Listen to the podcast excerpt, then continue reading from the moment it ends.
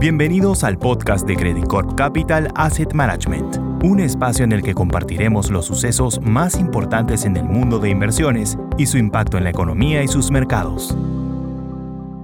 Hola, soy Jorge Bengolea, vicepresidente de soluciones de portafolio de Credit Corp Capital Asset Management, y hoy les quiero contar sobre lo que ha sucedido en los mercados financieros esta semana y cómo interpretamos estos movimientos.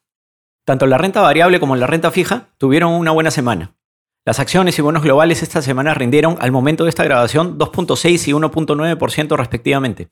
En general, se vio una subida en todos los activos de riesgo, a pesar de que las publicaciones de datos corporativos y macroeconómicos no han sido particularmente buenas en los últimos días. Respecto a las noticias más faltantes de la semana, entre lo más destacado se encuentra, en primer lugar, el inicio de la temporada de reporte de resultados corporativos en Estados Unidos. Entre el 20% de empresas del S&P 500 que ya han publicado resultados para el segundo trimestre de este año el crecimiento promedio de las utilidades respecto al mismo periodo del año pasado ha sido de menos 6%, es decir, una contracción. Sin embargo, esto representa una sorpresa positiva de 4% medido contra lo que esperaban los analistas. De alguna forma, esto indica que si bien la publicación no es buena, los inversionistas esperaban algo peor, lo cual ayudó al repunte visto estos días. Adicionalmente, tuvimos publicaciones de índices de actividad económica conocidos como PMI para Estados Unidos Europa, que dan indicios más claros de que ambas economías se enrumban a una recesión hacia fin de año. En Europa, asimismo, el Banco Central Europeo aumentó su tasa de referencia en 50 puntos básicos, más de lo que el mercado esperaba, dando señales de que priorizará la inflación sobre la actividad económica. ¿Por qué entonces las acciones han subido más de 5% en el último mes?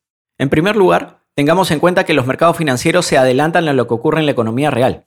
En ese sentido, la caída hasta la quincena de junio ya incorporaba un escenario de recesión global leve, que es nuestro escenario base. Además, como hemos comentado en ocasiones anteriores, el posicionamiento y sentimiento hacia activos de riesgo de los inversionistas se deterioró bastante en el primer semestre de 2022. Por lo tanto, no era improbable que viésemos un rebote de corto plazo, incluso con noticias no tan buenas.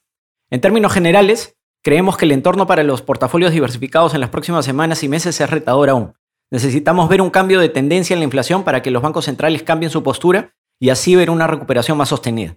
Por lo tanto, nuestro posicionamiento recomendado, el cual implementamos en los fondos Visión y Visión Global, sigue siendo conservador.